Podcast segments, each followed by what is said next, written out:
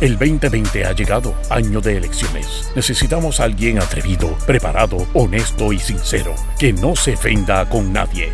Ahora con ustedes, el segmento caliente, donde se combate la mentira con la verdad. Démosle la bienvenida al licenciado Alejandro Herriman. Alejandro Herriman. Alejandro Herriman.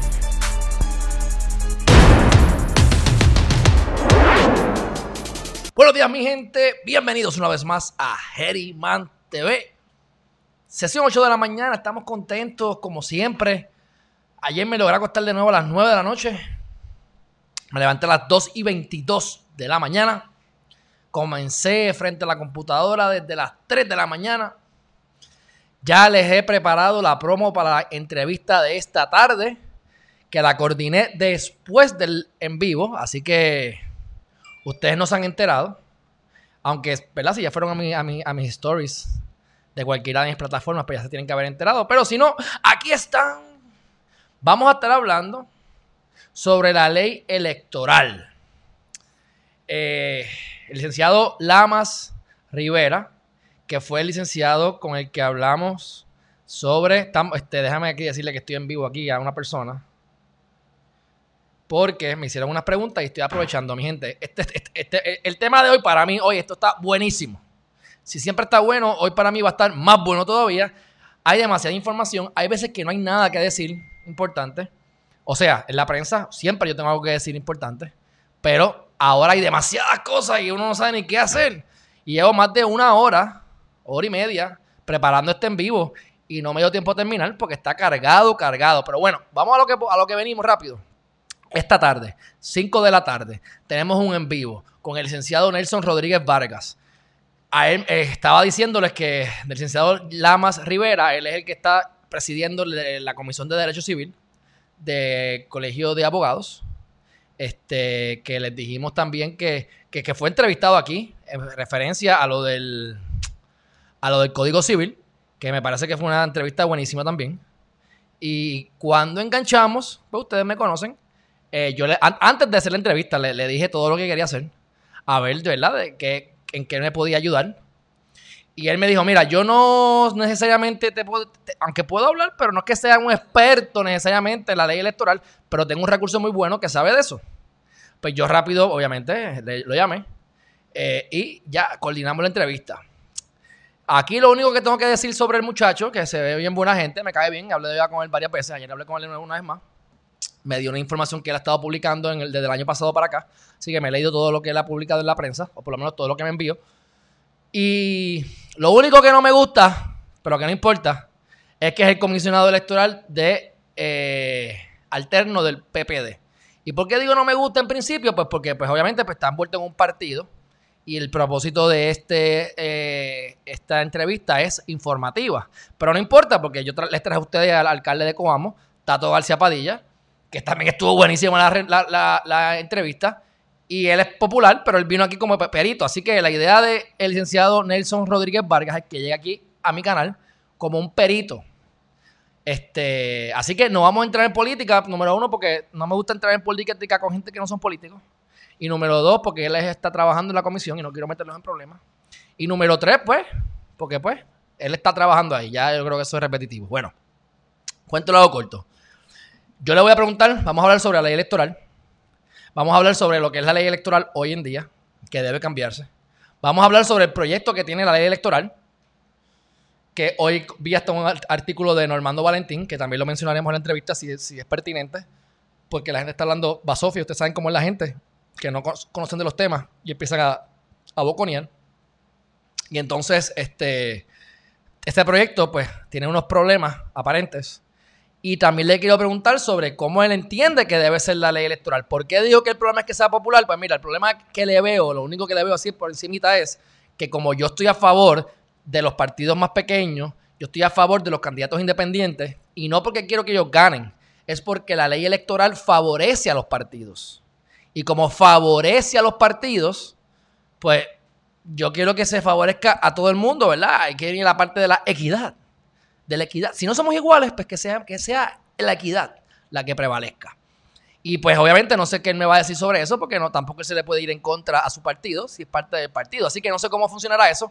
Pero mínimo, mínimo, lo que a mí me interesa y porque lo traigo y le estoy sumamente agradecido y ojalá que venga más veces después de esta, si, si nos gusta, es este, que nos enseñe y nos eduque sobre la ley electoral. Porque yo no soy experto en la ley electoral, este, pero yo he votado mixto en el pasado, por lo tanto, pues eso era parte de lo que les quiero eh, eh, hablar. Él me mencionó a mí algo del plebiscito, del plebiscito sí o no. Pues el plebiscito sí o no no tiene que ver con la ley electoral, pero si me la mencionó, lo, trataremos también en la entrevista.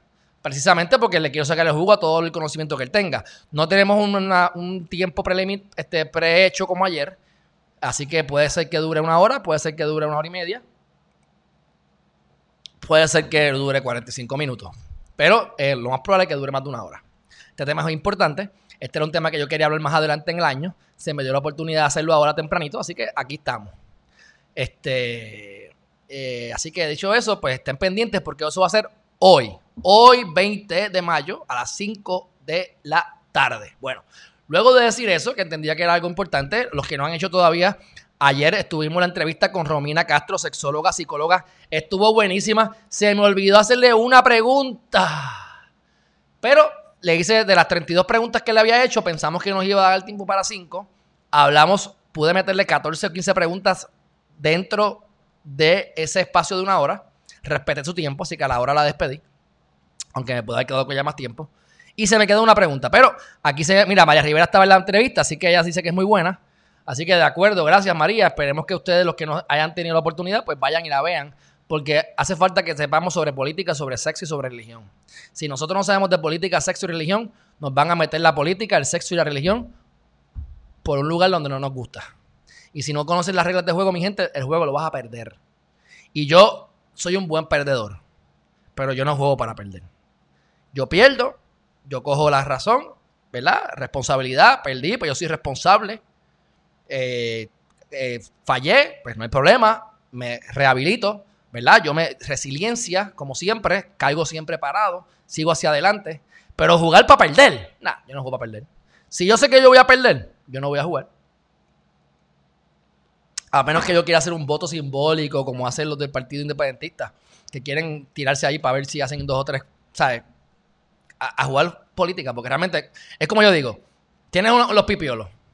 Ese se juega en las posiciones. un cuatrienio tú eres senador, un cuatrienio tú eres eh, este, este, eh, candidato a la gobernación, si ya tú ganaste como senadora, quédate como senadora. Si ya ganaste como, legislador, quédate. Hacen falta todos los partidos que estén disponibles en la legislatura porque hace falta la diversidad. Yo creo en eso. Ah, pues ahora vamos a ver política, pues vamos a asumir que, María de Lourdes va a ganar y yo me tiro para para gobernador. Pues fastidiense. Por eso es que, por eso es que Denis Márquez aparece como un candidato independiente porque cuando el candidato independiente Denis Márquez entró, era independiente porque los PIP no se habían ni siquiera registrado. O sea que yo creo que hasta el movimiento Victoria Ciudadana, eh, en principio, tiene más estructura que ellos. Aparte de que no mezclemos la izquierda y la derecha, recuerden, los PIP son derechistas, son elitistas. Son independentistas, pero son derecha elitistas. No son macheteros, no son izquierdistas, no son. Son derecha conservadora elitista. Esos son los pipiolos. Y no hablo mal de ellos, es la verdad. Y estoy loco por entrevistarlos y que vengan y hacen falta. Y, para la legislatura, pues mira, los apoyo. Bueno, dicho todo eso, mira, tenemos aquí Lilian Ferrer que nos dice que le vio la entrevista y que le gustó, que habló con claridad, me alegro un montón. Este, sigo hostigando a Alexandra Rampolla, sabe que a Rampolla la escribí esta mañana de nuevo, porque yo no me saseo con una sola mujer que me hable de sexo, hay que hablar con todas las mujeres habidas y por haber. Y si se fijaron, hay algo interesante que yo les traigo el plato que no les trae a otras personas. Estas mujeres se dedican a darle, eh, se enfocan en las mujeres. Que yo no estoy muy de acuerdo con eso, porque yo me creo que yo me enfoco en el ser humano, pero cada loco con su tema. Este, y yo no creo que haya muchos hombres que las entrevisten. Así que, porque aquí ya hablamos de política, sexo y religión, y yo me siento muy, muy cómodo hablando de sexo con, ellas. Así que este, creo que eso no, lo, no es una experiencia que tienen así muy a menudo. Así que un hombre como yo, medio así, medio, medio un homo sapiens, medio primitivo como yo, hablando de sexo con mujeres finas y elegantes. Así que eso no se va a ver en todas partes. Eso es en Herriman TV. Bueno, primera noticia. Puse nueve noticias, nueve temas. Hay como 20 de verdad, mi gente. La verdad es que no me dio tiempo ponerlo todo. Pero vamos rápido, mira. Número uno, la venta de las casas. Esto se pone bueno. Mira, voy a hablar de la venta de las casas para que no se vayan. Voy a hablar del derecho a la fianza. Voy a hablar de la secretaria del Departamento del Trabajo. Voy a hablar de la, de la pandemia del COVID-19 y la apertura de la, de, la, de la economía. Voy a hablar de, lo, de la estupidez entre Leo Aldrich y Jay Fonseca. Y en verdad, más Leo Aldrich, de verdad. Que se ponga para su número porque está subiendo y le va bien. Que tenga cuidado que no se caiga porque, óyeme, yo, cuando yo me enteré que Leo Aldrich entró a Noticentro, yo estaba feliz. Yo era candidato, digo, yo no sé si yo era candidato, pero yo soy candidato para entrar a cualquier programa a hablar de esto. Y yo tengo amigos en Noticentro y tengo amigos de la producción de, de, Telemundo. Quienes más me dan cariño a mí es Telemundo. Pero igualmente, tú sabes, y, y en, Guapa dejé de entrar porque si entro Guapa, entonces me dejan de Telemundo, me sacan de Telemundo y, uno tiene que jugar con esa estupidez, aunque no, no tenga contrato con ninguno. Pero cuando yo me enteré que Leo Aldrich entró a Noticentro, yo estaba feliz. Yo, qué contra, qué bueno. Chamaco joven, un chamaco que se mueve bien, abogado de defensa. Vamos a ver cómo lo hace. Pero me emocioné, qué bueno, me alegro por él. Pero mi hermano, ten cuidado, no te pongas a hacer estupideces y a tener esas peleas baratas, porquerías en un canal de televisión como ese. Pero bueno, eso es otro tema. Después vamos a hablar sobre los textos. Ustedes saben que ayer se publicaron los textos. unos textos, unos estúpidos textos que entre, ¿verdad? Entre, entre Juan Maldonado, Rodríguez, el de Apex y demás. Lo voy a tocar someramente. Tomé para los screenshots. Lo mencionaremos. Eso va a salir por toda la prensa y ya ha salido. Así que pueden ver otros programas que van a verlo. Pero para lo que es importante, creo que voy a mencionar dos o tres cositas. Este, el chat de WhatsApp, el chat de Telegram estaba mucho mejor, así que tranquilo, ¿no? aquí no hay nada muy allá, más allá de cosas, pero tiene sus detalles que demuestran que no voten por la gobernadora en noviembre 3, que la gobernadora es una mentirosa, que lo que todo lo que, mi gente, todo lo que ya sabemos, no hay nada nuevo, o sea, por eso es que no le doy mucha importancia a esos textos, porque no es nada nuevo y nada que me sorprenda. También se hizo un proyecto de ley un proyecto de ley para este eh, para las decisiones unánimes retroactivas. Ahora tenemos a Héctor Martínez, ex convicto, que salió libre por un error de fiscalía, que quiere sacar a, los presos a la, a, a la calle, porque hay muchos presos juntos y el COVID. Son tan. Acuérdate que Héctor Martínez es un politiquero puerquito. Puerquito, puerquito. Aquí tenemos que identificar la gente, mi gente. Mira, yo les voy a decir algo. Tú tienes políticos más jóvenes. Ustedes saben que yo aquí he entrevistado políticos jóvenes. O políticos jóvenes en experiencia. Y tú los ves que son más genuinos. Pero cuando tú te vienes a entrevistar a un Aníbal Acevedo Vilá, entrevistas a un Batia, entrevistas a estos tipos que son ya unos políticos formados, pues ya entonces la dinámica cambia. Que, y mi experiencia ha sido que ni, me llama la atención mucho entrevistarlo, porque no puedo hacer una, no puedo hacer una entrevista genuina, porque imagínense que yo, imagínense que yo entreviste a Wanda Vázquez. ¿Qué yo le puedo preguntar a Wanda Vázquez? Wanda Vázquez, ¿a ti te gustan los juguetes sexuales? ¿Qué, sea, ¿qué yo le puedo preguntar interesante a Wanda Vázquez? Porque todo lo que ella me dice va a ser mentira. Pues, ahí, se, ahí pues, yo la quiero entrevistar porque es Wanda Vázquez y para que me diga cosas, pero sabemos que la mitad de las preguntas no me las va a contestar bien, me las va, me las va a evadir, me va a meter en buste, o me va a decir como me dijo Aníbal Acevedo Vilá, oh, es que lo que pasa es que Estados Unidos tiene algo bien diferente a Puerto Rico, es que imprime dinero. Sí, mira, que no sea huevón, si tú sabes muy bien que si se imprime dinero, el valor del dinero disminuye. Y eso está saliendo ahora en toda la prensa. Ah, que si en un futuro, eso lo dijo Alejandro Geriman. ¿Y quién soy yo? Un tipo con dos de frente que sabe sumar y restar. Eso es lógico. Yo no soy economista, mi gente. Eso es lógico. Eso yo no, ni lo busqué, eso me lo enseñaron. Imagínate, imagínate si es básico que me enseñaron en la escuela. Yo no aprendí nada en la escuela, excepto tres cosas. Y esa fue una de ellas. Imagínense, imagínense si, es algo básico, que tú imprimes dinero y la economía, el, valor del dinero disminuye. Uno más uno es dos, no hay más nada. Fíjate, te tocas con estos políticos que vienen con su politiquería. Ya es que viene la cosa. Pero bueno, Héctor Martínez es otro político más. Como si fuera Rivera Chávez, estos políticos ya formados.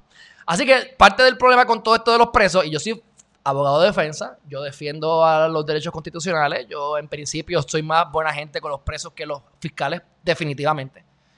Estoy tratando de sacar a un preso libre ahora mismo en apelación. Este, así que todo esto lo digo para que usted vea mi, mi pensar.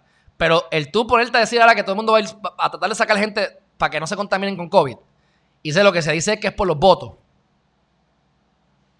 ¿Ves ahí? Y yo no lo dudo, no lo dudo, porque es que son movidas puercas políticas, que ellos son expertos en eso. O sea, Este tipo de personas ya tienen una mentalidad que para mí deberíamos eliminarlos del planeta, o por lo menos de la política, porque ya no van a cambiar, no van a modificar, tienen sus modus operandi y hacen este tipo de cosas. ¿Ustedes se creen que yo por 40 mil votos voy a hacer algo que pueda perjudicar a Puerto Rico entero? Bueno, claro, desde mi punto de vista es fácil porque no estoy ahí. Pero yo creo que como queda no lo haría. Porque yo he estado en otras situaciones en mi vida, no de esa envergadura, pero que yo he tenido que tomar decisiones contraproducentes por la ética. Así que yo estoy casi seguro que sí, que haría lo que yo estoy diciendo aquí que voy a hacer. Pero esta gente no. Ellos van a hacer politiquería barata. Así que, por un lado digo eso. Por un lado digo eso. Por otro lado digo, óyeme, pónganse a ver, tengan cuidado con la gente que ustedes ven. La Comay, la Comay ayer. Y lo vi esta mañana, porque el programa yo no, yo no veo televisión, pero vi, lo vi por YouTube. Eh, el programa, es más, me lo chupé completo porque llevo ya seis horas despierto. ¿Cuántas horas despierto llevo ya? Seis horas. Mira para allá. Así que ella está criticando que hay un proyecto de ley para que los, la decisión del, jurado unánime sea retroactivo. Ajá, eso lo hablamos aquí con el licenciado Carlos Chévere hace como dos semanas atrás, o semana y media mínimo, que dijimos, bueno, el Supremo de Estados Unidos dijo que si no es unánime y estás en proceso de apelación, o el caso no es final y firme, te aplica. No dejaron claro si era retroactivo o prospectivo. El Tribunal Supremo de Puerto Rico dijo, porque son cobardes a veces, muchas veces, muchísimas veces. Y en vez de tirarse al charco y decir esto es retroactivo porque así lo interpretamos y que me lo digan, que, en el Supremo me, me, lo denieguen, pues ¿qué hicieron? Bueno, yo opino que esto debería ser retroactivo. No entiendo por qué no, pero como no queda claro, pues hay que esperar que el Supremo se exprese. Y no dijeron nada.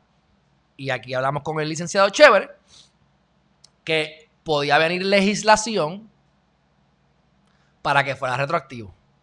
Que es lo que el Chévere dijo que estaba de acuerdo, yo dije que estaba de acuerdo, y es lo que está pasando. Eh, tenemos aquí entonces ahora la coma diciendo comentarios populistas eso es increíble, esto no se puede hacer, estamos en retroceso, esto es horrible, esto es politiquería, las víctimas de las... Todo eso es cierto hasta cierto punto, mi gente. ¿Y dónde quedan los derechos constitucionales? ¿Ustedes no quisieron estudiar leyes? Fantástico, es una porquería. Yo tampoco hubiese estudiado si no fuera porque soy Alejandro y nací en esta vida. Porque yo no, yo de casualidad estudié leyes y no me arrepiento. Pero si ustedes no quieren estudiar leyes, no quieren entender cómo funciona el 100% de las cosas del, sistema, cuidado con lo que dicen. Porque ustedes están, eh, personas como la Comay, que son personas que están hablando va Sofía muchas veces en la prensa y, mucha gente los escucha, se ponen a cargar al pueblo. Eso es un derecho constitucional que tenemos. Más allá de duda razonable. Si tú tienes a tres personas que están diciendo de 12 que esa persona es inocente. Es el 25% del universo del, del, jurado. Usted me va a decir a mí que el 25%, o sea que el 75% de probabilidad de culpabilidad es más allá de duda razonable. ¿Qué tal si yo te hago un examen de paternidad y sale que tú eres un 75% probabilidad de ser el padre de, tu, de ese muchacho? ¿Usted va a aceptar? Ah, seguro, 75%. Ah, chacho, sí, ese es mi hijo, ese es mi hijo, de seguro que es mi hijo. Ajá, de seguro que es del lechero, mi hermano. ¿Entiende? Así que esos son derechos constitucionales. Ah, bueno, claro, en este proceso de transición hay unos problemas. Claro que hay unos problemas. Problemas que pueden haber, número uno, testigos que hayan fallecido. El caso fue hace 10 años, se murió el testigo se dañó la evidencia. Se le olvidó a la gente. Pues sí, claro, mucha gente a lo mejor fueran, se mantuviesen presos, pero ahora no se van a mantener presos. ¿Por qué? Porque hay una evidencia que no va a estar, que hubiese estado disponible en el momento de que estuvo disponible cuando se originó el, caso. Y ahora, pues como no está, pues van a salir libres. Ok, correcto. Pero la política pública del Estado es que vale más 10 personas culpables en la calle que uno inocente preso. La política del Estado dice que todo hijo tiene que tener un padre. ¿No te gusta que todo hijo tenga un padre? Ese es tu problema. Tienes dos problemas. el que estés en desacuerdo y el que ahora estés de acuerdo o te lo chupe. Porque esa es la política de pública del Estado. Así que me alegro que hayan puesto esta orden retroactiva, no solamente porque tengo un caso pendiente, porque eso no tiene nada que ver y mis argumentos van a ser diferentes, si es que se hacen, porque es un caso bien particular que no lo voy a hablar porque está, está, corriendo, cuando ese caso yo lo resuelva, créanme que ustedes se van a enterar de todo, porque yo he tenido que meterme allí a, a, menear el palo, a jamaquearlo, por todas las irregularidades que yo he visto. Y ustedes saben cómo yo soy, así que prepárense que eso va a ser una novela que va a salir cuando yo termine con ese caso y ojalá que lo saque preso para entrevistarlo en Geriman TV también de una vez. Lleva cinco años preso. Bueno, ah, y todavía está en apelación. Hasta que llegó Geriman a Menina del Palo. ¡Ay! Aparecieron los documentos que se habían perdido hace cinco años. ¡Qué casualidad! Ese es el sistema que estamos viviendo, mi gente. Y ustedes están quejando porque van a hacer algo retroactivo. Porque alguien estaba preso hace 10 años, cuando a nivel federal siempre ha sido así. Unanimidad. Ah, los estados no. En algunos estados no. Y este era uno de los estados que no. Pues yo estoy de acuerdo con que eso es así. Porque eso es lo correcto, mi gente, es lo correcto. Según la política pública del Estado y los derechos constitucionales y la constitución de Estados Unidos que se hizo en los 1700 y la, que, y la de avanzada de Puerto Rico que se hizo en los, 1948-52. ¿Entienden? Yo espero. Así que cuidado con los, con, los, con los que digan en la prensa que se pongan un día a raspar y otro día a pintar. Que se decidan. Así que eh, Creo que eso es suficiente por lo que iba a decirle eso. Ahora, ahora. El derecho a la fianza. Alguien me preguntó ahorita, o esta mañana o anoche, cuando me levanté lo vi el, mensaje, tiene que haber sido ayer, de ustedes saben que estos muchachos, hay unos muchachos que están acusando de que mataron o quemaron, peor, quemaron en un vehículo a dos muchachas transgéneros. Porque estaban rapeándoselas y de repente se enteraron que eran hombres y se molestaron y las, las mataron. Ok. No sabemos si fueron ellos. Eso es lo primero. Pero todo apunta a que fueron ellos. Ahora, me preguntan, ¿pero por qué no les dieron derecho a la fianza? Bueno, ¿por qué no les dieron derecho a la fianza? Bueno, yo no, yo no fui a ver el caso, no vi, la, no vi los argumentos que hicieron a favor y en contra. Pero a nivel general sí hay unas, razones de por qué tú le das o por qué tú no le das fianza. El derecho a la fianza es un derecho constitucional. Sin embargo, no es un derecho absoluto a que tú vas a tener el derecho a la fianza siempre. Se supone que casi siempre. Por ejemplo, si hay asesinatos, si hay crímenes de odio, quemaste a alguien en el carro o alguien quemó y tú eres el acusado pues te pueden poner un grillete, te pueden poner eh, condiciones adicionales. Tienes que hacer llamadas, tienes que eh, visitas, te van a X, Y y Z. Ese tipo de cosas es lo que ocurre con la fianza. Pero como siempre les he dicho y tengo que recalcarlo porque se les olvida muchas veces, que tú no estás siendo, tú eres inocente hasta que te hasta que te prueben lo contrario y que el propósito de la fianza es garantizar tu comparecencia, porque entienden que tú invertiste un dinero y si tú faltas te lo van a quitar, así que para que te devuelvan ese dinero, tú vas a ir a la a, a, corte. Si tú tienes un fiador y tú no vas a corte, el fiador es el que pierde el dinero. Porque el fiador es el que está, el que, el que tiene la tutela tuya, que está garantizando que tú vas a ir. Pues por alguna razón, óyeme, está fuerte. Todo está apuntando a que son ellos. Y esto es algo federal. Y se, y se están, eh, se están, este, están arriesgándose a que tengan pena de muerte, que eso no es muy común en Puerto Rico. Nunca se ha logrado tener una convicción de pena de muerte porque es unánime, porque es a nivel federal, siempre ha sido unánime. Esto de Estado es nuevo. Y no hay pena de muerte a nivel estatal, es a nivel federal.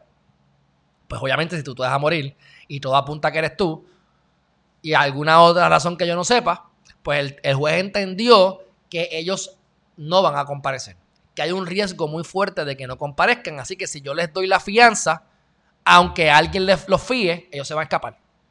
Así que como tienen probabilidades de que se escapen y cae dentro del margen, ¿verdad?, de discreción del juez, porque pues asesinatos, son, es primer grado, ta, ta, ta, ta, ta, Pues ¿qué pasa? No tienen derecho a la fianza.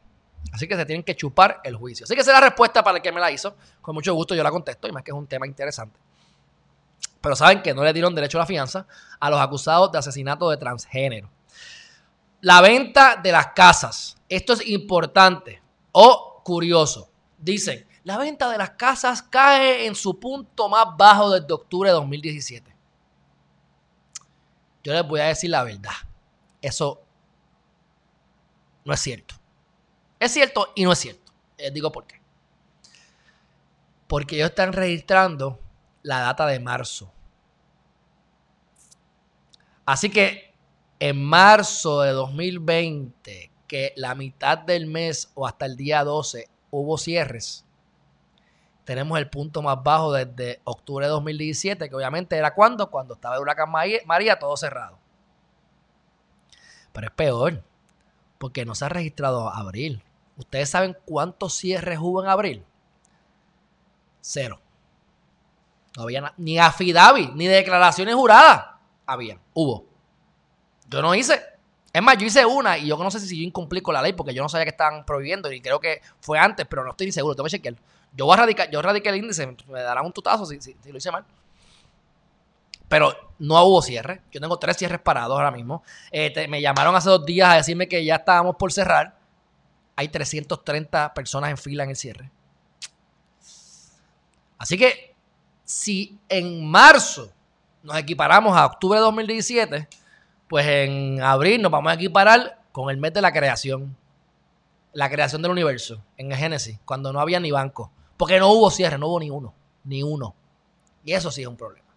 Así que en, el en marzo hubo una disminución eh, de un 62%, de 65% eh, en comparación con el mismo marzo del año pasado. Eh, el año pasado hubo 930 cierres. Este, este mes, este año, 324.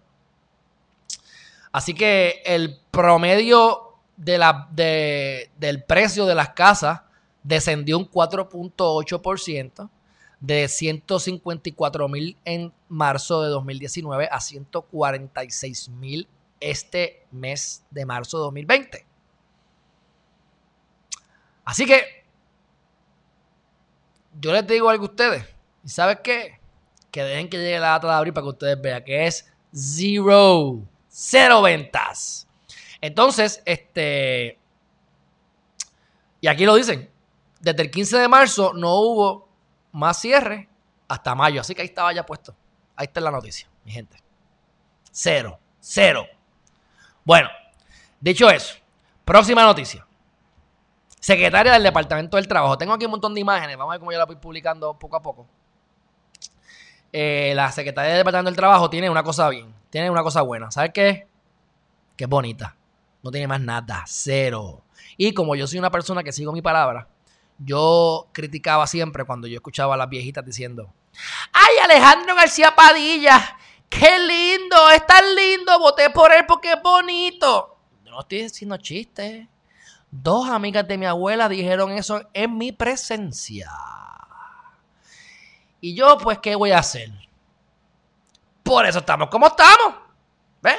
Yo no he dicho ni nada bueno ni nada malo de Alejandro García Padilla. Pero el que votó por Alejandro García Padilla porque es lindo o es feo, debería hacer un boquete en la tierra, meter la cabeza debajo de la tierra y taparse como los avestruz. Porque me daría vergüenza yo participar de eso. Así que lo digo porque si la secretaria del trabajo fuera mi esposa o fuera mi novia, yo la votaría como bolsa de su trabajo como quiera. Porque no sirve. Y yo, como yo busco, ¿verdad? Yo busco información y busco PNP, busco populares, que me he dado cuenta que tengo más populares al lado mío que PNP, pero tengo de los dos, de los cuatro tengo, de los cinco. Pipiolos también, y hasta del MIN tengo yo por ahí, que son los independentistas que no, que, si, que sacan tres votos al año, los PIP sacan seis por lo menos, pero sacan menos todavía. El MIN, eso no está ni registrado. Esos son más izquierda, esos son más, más independentistas izquierda. Pero bueno, este, ¿qué es lo triste de esto? Que si yo fuera, yo, yo, yo, yo pregunto y digo, mira, este, esta muchacha, ¿no será que, verdad? Porque yo tengo que admitir que si yo fuera el gobernador de Puerto Rico, probablemente fuera también semi-mediocre. ¿Por qué? Porque tienes una estructura de empleados de carrera que te hacen la vida imposible, tienes una estructura corrupta, tienes una estructura ineficiente y es difícil poder tu bregar con todo eso. Así que yo como gobernador no sabría cuál sería mi... Obviamente yo sería transparente y estaría todos los días haciendo un live explicándole todas las barbaridades que me estaría tropezando en el camino para que ustedes supieran, ¿verdad? Mínimo. Pero yo he preguntado, mira, pero esta muchacha, ¿verdad? A lo mejor es que no ha podido trabajar porque tiene esos problemas de la agencia. Dice, no, no, no, no. Es que PNP, dentro del partido, PNP que la conocen, dicen que es la peor secretaria del Departamento del Trabajo o secretario en general que ha existido bajo el Estado Libre Asociado de Puerto Rico. Así que la mujer, confirmado, no sirve ni para pool ni para banca. Así que la belleza la puede guardar en el closet y esconderla porque no le sirve de nada. ¿Por qué estaba haciendo esa muchachita hoy o ayer? Miren esto, miren esto, wow. Miren lo que esa mujer ha logrado. Yo vi un video Ustedes saben que ella estaba ahora dándole eh, servicio de servicarro a las personas, ¿verdad? Para que fueran allí a entregar sus papeles. Y el problema es que hay una fila interminable, los buzones abrieron cuando les dio la gana, y cuando por fin vas a echar los papeles, dicen, eche los papeles que te devolvemos la llamada. El gobierno te va a devolver la llamada, chacho. Ponte a esperar y pagarte chavo, menos todavía. Y con esa mujer al mando, menos todavía. Pues la muchachita estaba haciendo campaña política. Como tiene que decir lo mal que ha hecho el trabajo, y tiene que mentir, y tiene que decir lo bien que lo ha hecho cuando es mentira. Pues miren cómo ella pone, vía Servicarro hemos atendido a 569 personas. ¡Wow! Bueno, si fueran 600 personas en turno, 569 es un buen número. Pero si hay 100 mil, si hay 324 mil personas o 368 mil personas mínimo que están desempleados, 569 es un número razonable. ¿O es un .001% de la población que necesita desempleo? Oye,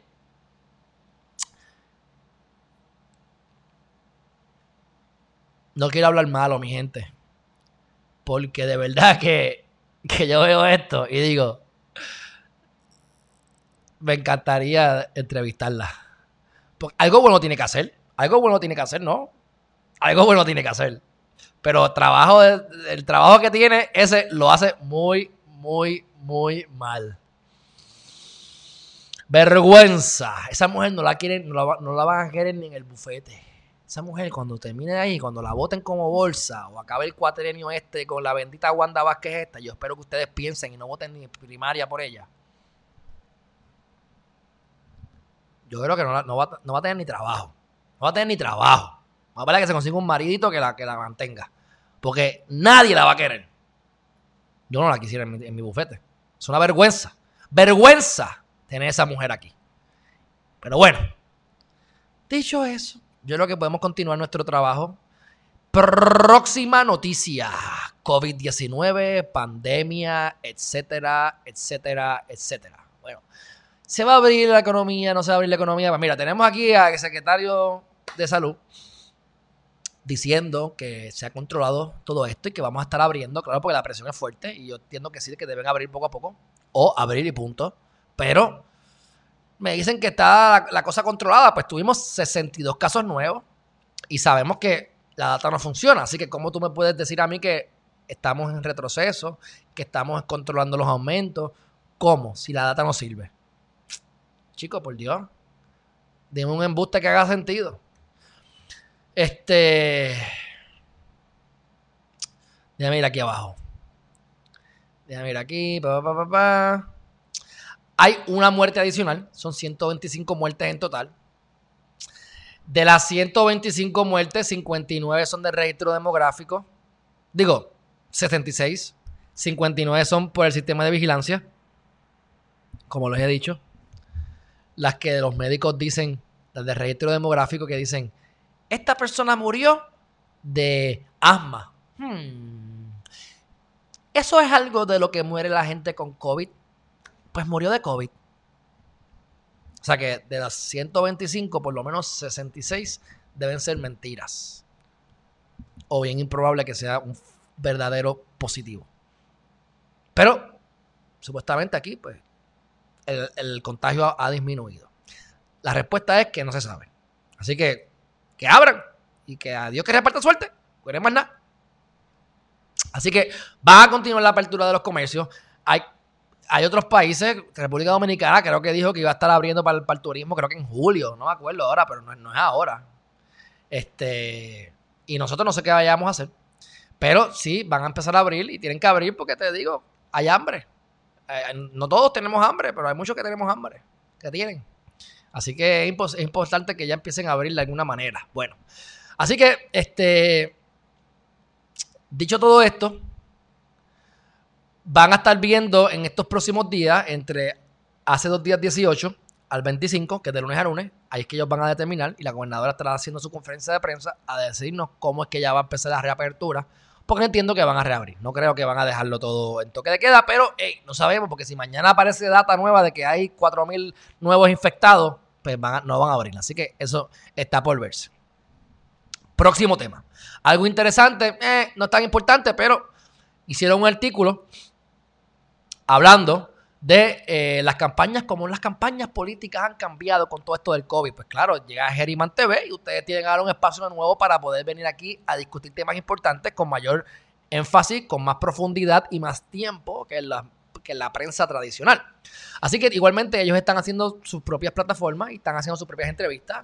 Vi a la licenciada Ana Irma Rivera Lacén haciendo ella entrevistas a otras personas, estilo como lo que yo estoy haciendo. Así que se están reinventando me parece fabuloso. Ahí, vamos a ver cuánto duramos. Porque déjame decirle, Alejandro Herriman está en el top 1% en el mundo publicando. Ya yo busqué la data. Una persona que publique todos los días está en el top.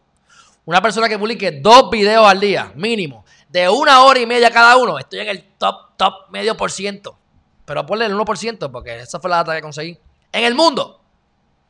Y como yo lo que tengo en mi vida es, se llama persistencia, a diferencia de otra gente, pues yo imagino que pues habrá mucha data para ustedes y muchos likes, pero ya ustedes van a ver cómo eso va a bajar y poco nos mantendremos activos. Pero, pero, pero, pero, me alegro que eso pase. Así que se están reinventando, están haciendo las campañas diferentes, eh, se están quejando políticos. Tú ves un Alejandro, ¿qué diría? Bueno, mi gente, esto es triste, porque no podamos, pero no importa, porque lo positivo, le estoy llegando al pueblo, estoy haciendo entrevistas todos los días, realmente estoy más accesible que nunca. Ustedes entren a mi página y van a ver cada peo que yo me tire, hasta casi se lo van a poder oler. Antes no se podía hacer eso. Eso es lo que yo diría. Pero ¿qué es lo que dice un Batia? Pues yo quisiera abrazar y besar a todos los ciudadanos. Yo quisiera pasar por todos los barrios. Y a mí lo más que me gustaba era sentarme con 40 viejitos a olerles los pampers y a, y, a, besarlos y a abrazarlos y decirles lo mucho que los quiero. Y eso me da tristeza porque es que ya no lo voy a poder hacer. Pues eso es lo que dice un político formado y lo que diría un político empezando. Así que, este, o una combinación de ambas. Pero ustedes ven ahí viendo como resaltan que no van a poder darle un abrazo a la gente. Ay, chicas, por favor.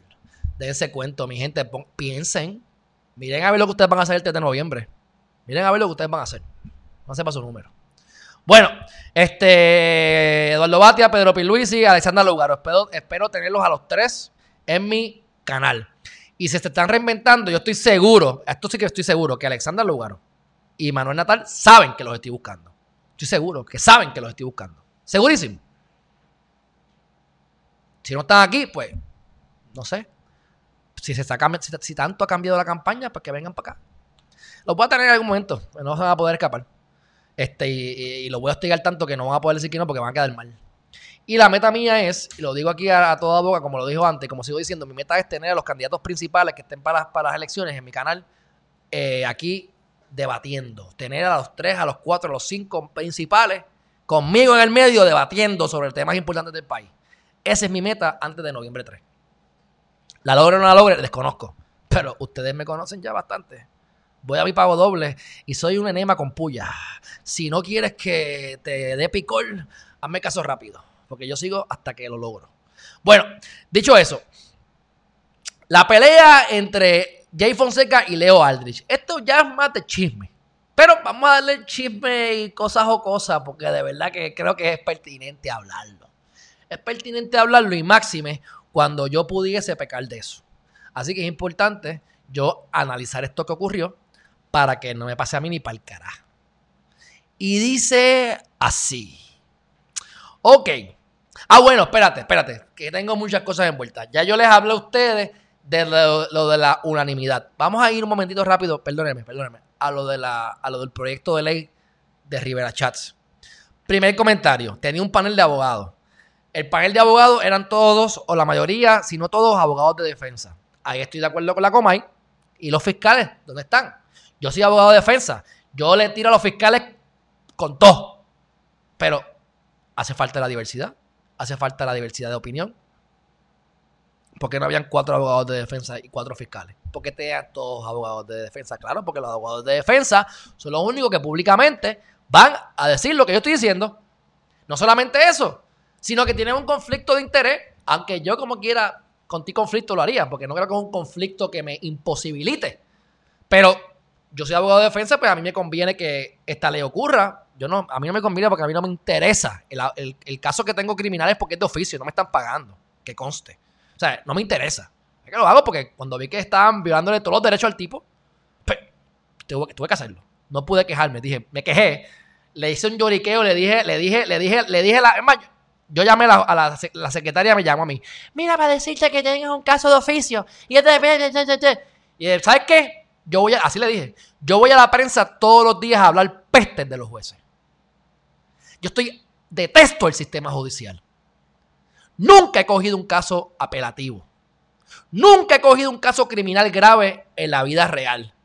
Yo no estoy preparado para ver ese caso. Usted me está obligando a mí a no representar adecuadamente a mi cliente.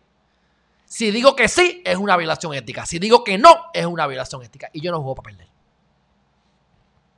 Ah, pues déjeme ver si qué dice la jueza. Déjeme. Y me enganchó.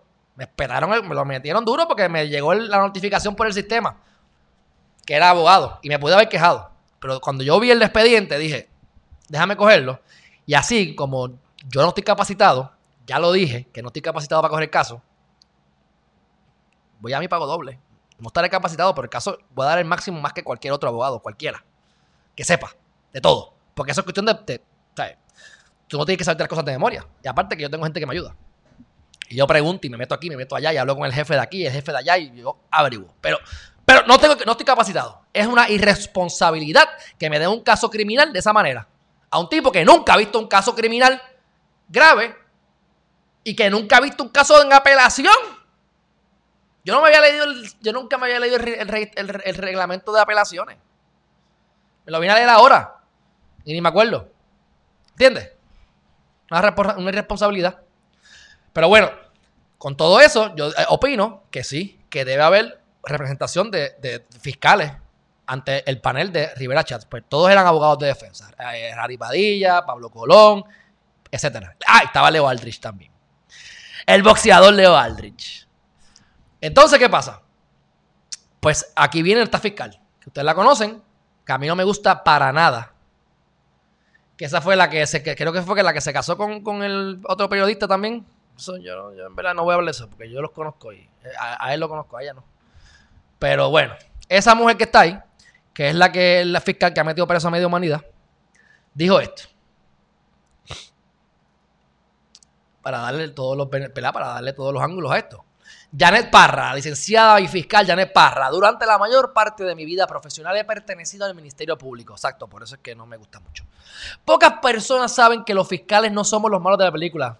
Dito, no son los, esos, son los buenos, sí, son los buenos, los que fabrican casos, los que Cidito. Ay, son los- ellos son los abogados del pueblo, de las víctimas, como decía este Mister, ¿cómo se llama este? Que le decía que se le da duro como loco. Es uno de los videos principales que tengo en el canal. Este, Juarbe, como Juarbe. Bueno. Pocas personas saben que los fiscales no somos los malos de la película, somos los abogados de las víctimas.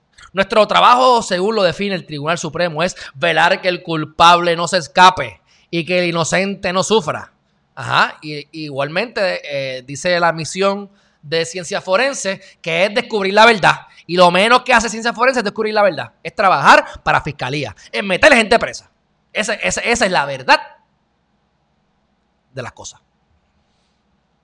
Y si bien es cierto que hay un imputado con derechos que tienen que respetarse, jamás podemos olvidar que del otro lado hay unas víctimas que no escogieron estar en esa posición.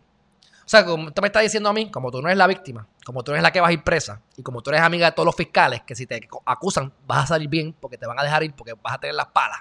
¿ves? Pues es fácil decir que como hay unas víctimas, hay que violarle los derechos al ser humano. Claro, hasta que tu hija sea la víctima. Digo, sea la culpable. Y que sea un caso fabricado. Y ahí tú vas a decirme, no, que hay unas víctimas, ¿sí? Alguien mató a esa persona. Pero no sabemos quién fue. ¿Sabes cuánta gente va- está inocente presa? Yo les dije que yo entrevisté a un inocente que estuvo 10 años preso hasta que Hernández Denton lo dejó libre, el, presidente del Supremo, en ese momento popular. 10 años preso y era inocente. Él me dijo a mí, casi todos los casos de las personas que, son convictas son inocentes. Lo que pasa es que mataron, a alguien, pero no, no, no al que lo acusaron. O sea, Alejandro Geriman va y mata a Juan, a Juan Pelagato. Pero entonces me meten preso porque maté a, a, a Mequetrefe. Pero yo no, maté, yo, no maté, yo no maté a Mequetrefe. Yo maté a Juan Pelagato. Pero como no me podían probar el caso por Juan Pelagato, me fabricaron el de Mequetrefe. Eso es justo. Igual que te pudieron fabricar el caso por matar a Mequetrefe, a ti te lo van a fabricar por lo que sea. Yo he visto videos de agentes de la policía en el Tribunal Federal. Yo estando en el Tribunal Federal. Yo he visto grabaciones de policías poniéndole perico, cocaína a un carro, implantando evidencia. Mis ojitos. No me lo dijeron. En el Tribunal Federal. Mientras estuve trabajando con el juez Domínguez. Pero ustedes no han visto eso, yo sí.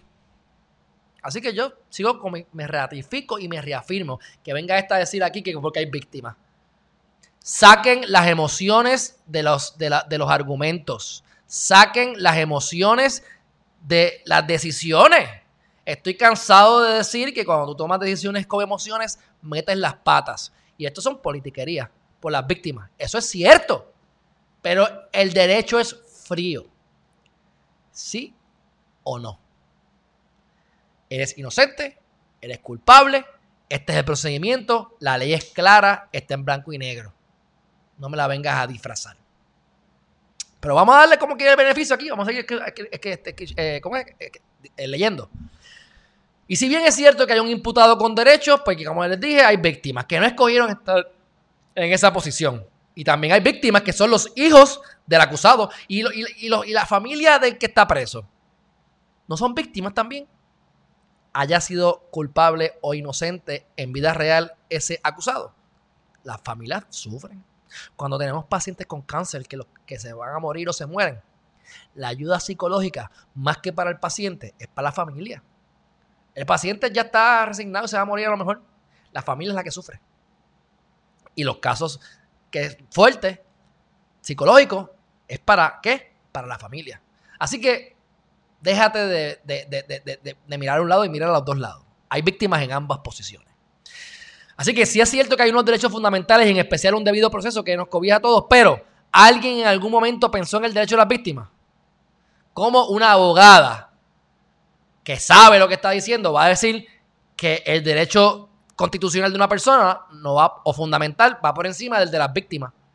No hay nada que vaya por encima del derecho constitucional ni fundamental, porque es lo más alto, es constitucional. Ella lo sabe. Ella lo sabe. Y esta fue la mujer que después acusó de que la estaban, le estaban dando en la casa. ¿Sabes? Yo no entiendo. Mujeres así con, los- con los ovarios como, y entonces se dejan meter las manos en la casa. meterle cuatro caquetazos al marido tuyo para que respete. Si es que era cierto, ¿verdad? Porque eso fue un chisme, no sé si se acuerdan, pero eso no viene el tema. ¿Alguien en algún momento en el balance de pesos y contrapesos pensó no solo en el convicto, sino también en esas víctimas que tendrán que revivir la pesadilla? Mire, Jibarilla, la gente salía libre teniendo tres personas diciendo que eras inocente. Eso no es, eso no, eso no te da a entender que sí se estaba pensando en las víctimas y no en el confinado, no en el acusado, porque va preso teniendo una cuarta parte del jurado diciendo que es inocente. Por amor a Cristo. Mira, que Dios te bendiga, mi hermanita. Próximo tema. Dile más, dice Chris Melly. so, eh, tenemos aquí sanguinario en Herriman TV. Así me gusta. Bueno, eh, vamos a ver qué es lo próximo. Vamos a cambiar la cámara acá. Ok.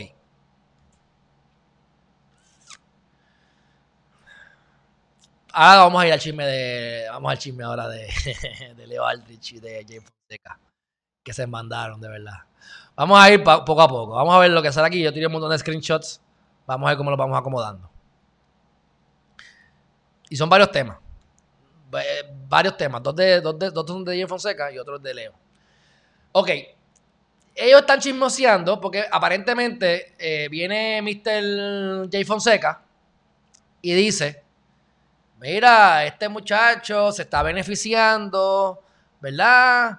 Eh, de lo que está postulando. Tú estás allí, perteneces a una comisión, estás en el Senado cabildeando por unas cosas para los presos y el proyecto del Senado, pero tú te beneficias de eso. En ese, en, ese, en ese argumento yo no estoy del todo, del todo de acuerdo con Jay. Y te, y te explico por qué. Sí, Michelle, por eso puse, lo puse en la, en la, noticia, venimos calientitos. Si yo digo que vengo calientito, es que vengo calientito.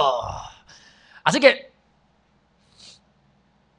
este muchacho, yo no estoy de acuerdo con ese comentario de, de Jay en ese sentido. ¿Y por qué? Porque para mí es obvio que cualquier abogado de defensa se va a beneficiar de esto. Porque hay que decirlo. Y si no, pues que lo diga. Pero entonces, pues, pues le tira, le tira. Pero para que estoy viendo aquí. Entonces viene Leo y ahí es que la, embarra. Porque Leo seguí yo de niño. Leo seguí yo de niño chiquito. Ojalá que Leo esté viéndome, que lo dudo. Ojalá. Porque de verdad seguí yo de nene chiquito. Pero como yo soy así medio explosivo y me puede pasar a mí también, pues vamos a analizarlo. Por si acaso. Para que no digan que estoy libre de pecado. Ok. Estoy tratando de ver aquí porque son tantos screenshots que tiré que ni sé. Mira, dice aquí, vamos a ver, vamos a tirar unos cuantos aquí. Dice. Eh, vamos a ver, no sé ni cuál fue el orden, pero vamos a ponerle aquí, mira, 15 horas, 16 horas, dice. Eh, si usted va al Senado, aquí está, el, el Fonseca, aquí a la izquierda, dice, si usted va al Senado como analista político a defender una medida que representa un buen billete en tu bolsillo, usted tiene el deber ético, como poco, de decir que usted se beneficia en su bolsillo de apoyar a esto. Pero ve acá, Jay, si es que estoy entendiendo bien, puede ser que entendí mal. Si tú me estás diciendo a mí que Jaripadilla no se está beneficiando. Si Jaripadilla es de los más reconocidos en Puerto Rico de criminalista. Se, está saltando. Es más, es más. Ese ya radicó el nuevo juicio con Acasella. Ese va a ser el casito que se va a ver adelante. Y con probabilidad va a salir libre. ¿Ah? Casella. Y el abogado es él. Y está en la comisión. Yo le he dicho a ustedes que Jay Fonseca tiene contratos con, con, con planes médicos, ¿verdad? Y con todo eso lo he defendido. ¿Por qué lo he defendido? Porque él tiene que comer. Pues que Leo Aldrich no coja un contrato con MCS y le caiga encima en MCS. Y entre la combinación de analistas políticos podemos comerle las nalgas a esta gente. Pero tú no puedes tirarte a todo el mundo en contra porque ¿quién te va a pagar?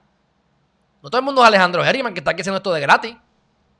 ¿Ah? No todo el mundo como yo, ni tiene la, suerte o, que tengo yo, que puedo manejar muchas cosas y, generar unos ingresos y bregar por aquí y bregar por allá. Esta gente se está saltando, chavo. Aquí yo tengo cero. Yo, recibo 200 pesos mensuales como mucho de Google. Y hace como tres meses o cuatro atrás. Así que, ¿qué les quiero decir con esto?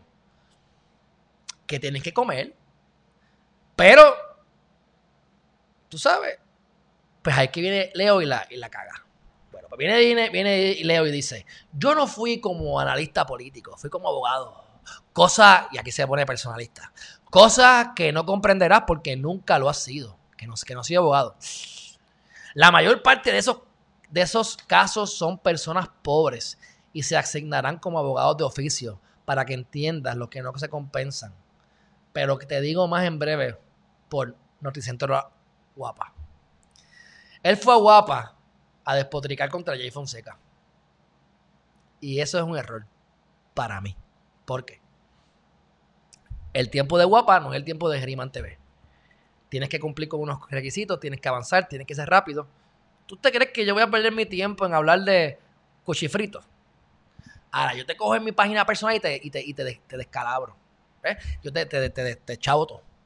¿Qué yo hubiese hecho si yo fuera Leo Aldrich? Y ellos se conocen. Jay, yo tengo el teléfono, Jay, que nunca ni lo he llamado. Lo tengo de casualidad porque hemos hecho cosas juntas con, mi, con mi futura ex esposa. Que espero ya estar divorciado dentro de los próximos 30 días. Este. Que lo quiero llamar, a ver si me coge el teléfono y si es el mismo, no sé. Pero ¿qué es lo que yo hubiese hecho si yo soy Leo Aldrich? Jay, vente, vamos, vamos, vamos a hablar. Vamos a hacer un live. ¿Tú eres guapo? Vamos a hacer un live. Vamos a hacer un live. Y vamos aquí a, a sacarnos la caca. En un live, tú y yo. Te apuesto que rompemos récord aquí en Puerto Rico con, la, audiencia. Pero se ponen a hacer estas estupideces. Entonces, este. Leo Aldrich continúa su, su dime y direte. Lo critica porque no es abogado, porque no ha litigado. ¿Ves? Entonces viene y dice: Jay Fonseca, a los datos. Vamos a los datos. ¿Existió o no existió un contrato de 300 mil billetes en el Senado? ¿Sí o no? ¿Has ido al Senado a apoyar una medida que te beneficie a tu bolsillo? ¿Sí o no? ¿Yo te he hecho alguna vez? ¿Yo he hecho alguna vez eso? ¿Sabes? Jamás. Lamento que no puedas con los datos y vengas con inuendos. Aparentemente, pues hay un contrato de 300 mil pesos que él hizo. Que eso yo no lo sé, desconozco, ¿verdad? Pero desde el punto de vista del abogado de defensa, por eso es que yo digo, pues que no hay que divulgarlo porque yo soy abogado de defensa, la gente lo sabe, pues sí me, me puedo beneficiar. Pero no es que estoy directamente beneficiado. Ahora, Ahora, si hay un contrato de 300 mil pesos y yo tengo un contrato con ese, con el Senado o con el tribunal y el tribunal me da casos todos los meses de oficio, pero me los pagan, porque en el, federal te los pagan y los pagan bien.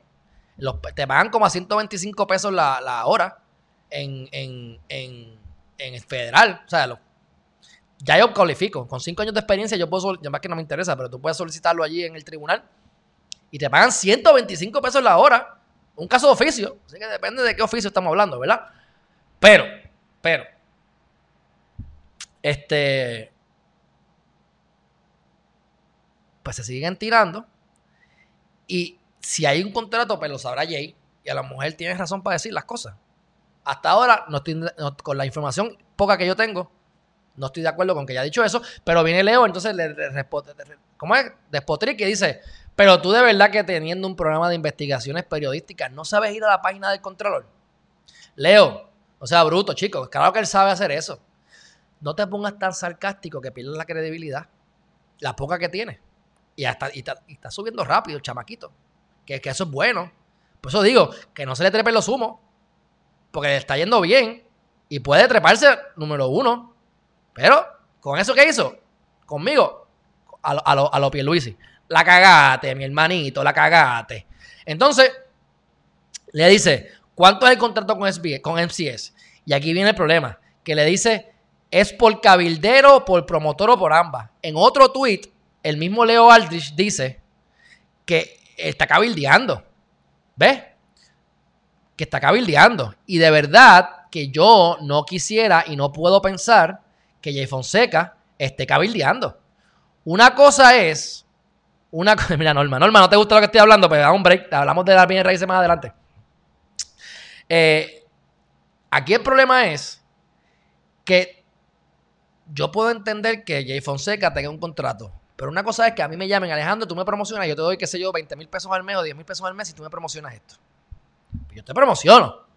Pero una cosa es promocionarte y otra cosa es yo ir al Senado o a la legislatura a cabildear para que creen legislación a favor de mi cliente. Eso lo hacen los bufetes grandes mayormente.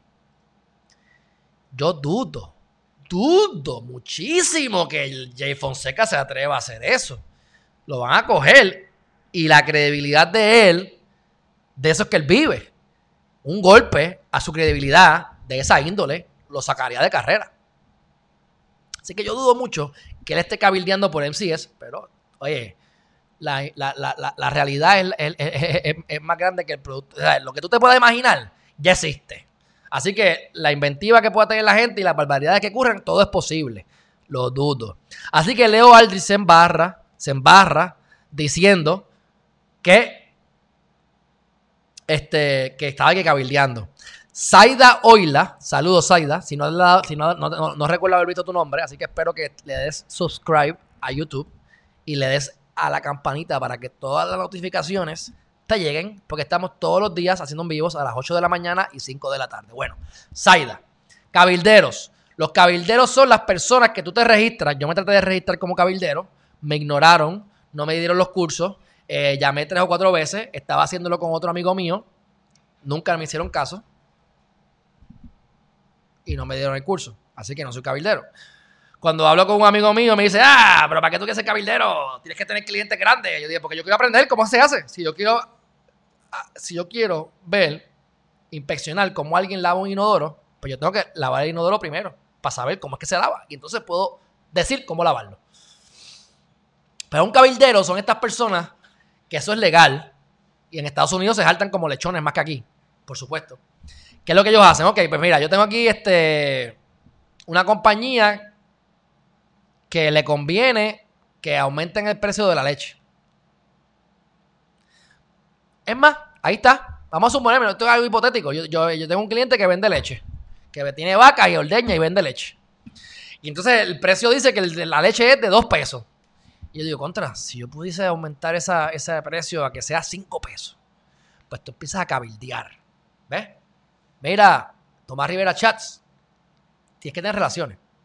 O Rivera Chats, o el, asesor del asesor del asesor, que de alguna forma le llega a Rivera Chats. Mira, este, la leche está, mano, los procesos de la leche han aumentado, eh, todo esto está más caro, eh, tenemos que meter mano, hay que subir el precio, hay que subir el precio de la leche. Tienes que subirlo a 5 pesos. Porque nos conviene, porque es que, es que si no, se va a desplomar esto, no vamos a poder, bla, bla, bla, bla, bla, bla, bla. Ah, pues cool. Ley nueva. La ley de la, el precio de la leche son 5 pesos. Pues yo cabildeé por mi cliente.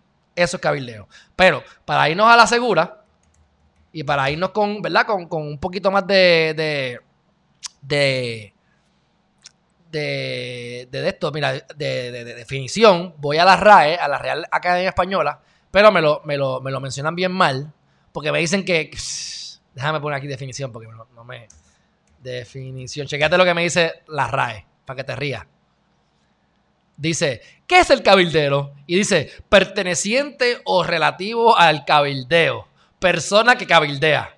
En serio, Real Academia Española. Esa es la definición que tú me das por amor a Cristo. Estamos cada vez más para atrás. Bueno, pues mira, dice, otra definición, en otro lugar.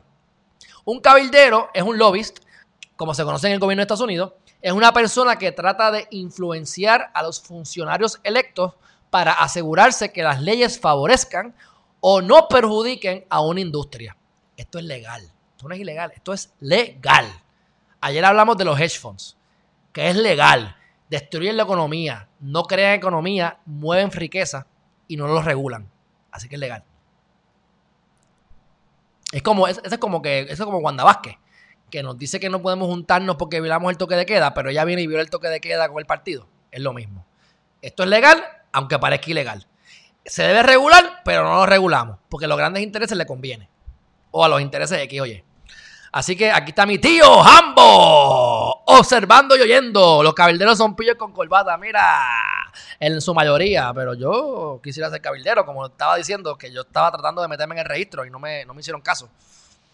Pero Normalmente sí, pues, estás ahí abogando por tu cliente y no te importa lo que tú, no te importa si tienes razón o no, tú lo que quieres es que se beneficie tu cliente. Así que, como norma general, tienes razón, son pillos con corbata. Los white collar crimes. Bueno, este, regresando aquí a, Leo y a, y a Jay Fonseca, pues, ¿qué pasa?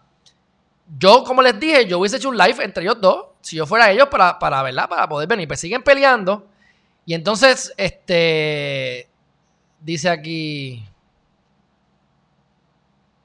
Esto es otra cosa. Bueno, pues yo creo que ya con eso es suficiente. Ahora, les voy a decir algo. Estoy, estoy más a favor con Jay que con, que con Leo. Pero Jay no debió haber dicho lo que dijo al principio, lo más probable, a menos que tenga data que yo no sé. Y Leo, en verdad, fue a guapa. Yo tengo, esa, yo, yo tengo eso. Él fue a. Ustedes pueden creer que él fue a guapa a decir que Jay Fonseca no sabe de. lo, que dijo en el, en el, quote, lo dijo en guapa. Que no sabe de derecho, que es un. Que, que, que, que es un chan, No dijo chanchullero, pero.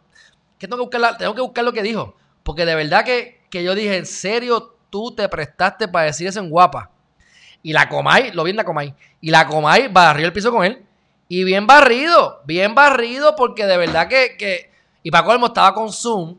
Entonces se le veía la cabeza rara así, porque como tiene el green screen, barato, no es un green screen, es, es un, eh, es un software, es un programa, pues se veía horrible. Así que para hacer calidad de guapa, F, F, F, F, sacó. En personalidad, en mensaje y en presentación. F. Leo Altich. Bueno, ahora para chavar un poquito con Jay. Ustedes saben que yo me recorto, ¿verdad? Estoy aquí, aquí como la comáis, pero esto es rápido, esto es rápido. Es que, está demasiado bueno como para no meterle mano a esto. yo me recorto. Llevo recortando ocho años. Ahora que estoy con la pandemia, me he ido recortando más. Ya que estoy peludo, me voy a recortar ahorita. Pero me estoy recortando la cero. O sea, me estoy afeitando la cero, la cero, la cero. Y eso es difícil porque cuando tú tienes más pelo, los chivos no se ven mucho. Y a lo mejor me doy cuenta que tengo un chivo y mañana me lo recorto y nadie se enteró. Pero si es la cero, cualquier chivo se nota. Y la primera vez que me recorté, yo tenía un mataril allá atrás. Lo que pasa es que a mí no me importa porque como ustedes no lo ven, ustedes no ven la, parte, ustedes no ven la parte de atrás, lo que ven la parte de frente, pues está bien. Pues Jay se desesperó, no fue a recortarse, que yo me hubiese recortado, no me importa, pero se quiere hacer ahora el que más, el que más respeta el toque de queda. Y está bien, cool, no hay problema. Lo están, mucha gente lo está velando para hacerle daño, así que, pues, qué sé yo, whatever. Ok. Pepi se recorta, pero sale en televisión. Mira la foto que le tomó la gente, mira esto. Mira, mira, esto fue alguien aquí montándosela. Mira cómo se le ve, mira cómo se le ve todo esto. Esto seguí yo. Y mírate esta, mírate esta, mírate esta, mírate esta. Diablo, Jay. De verdad. Pues,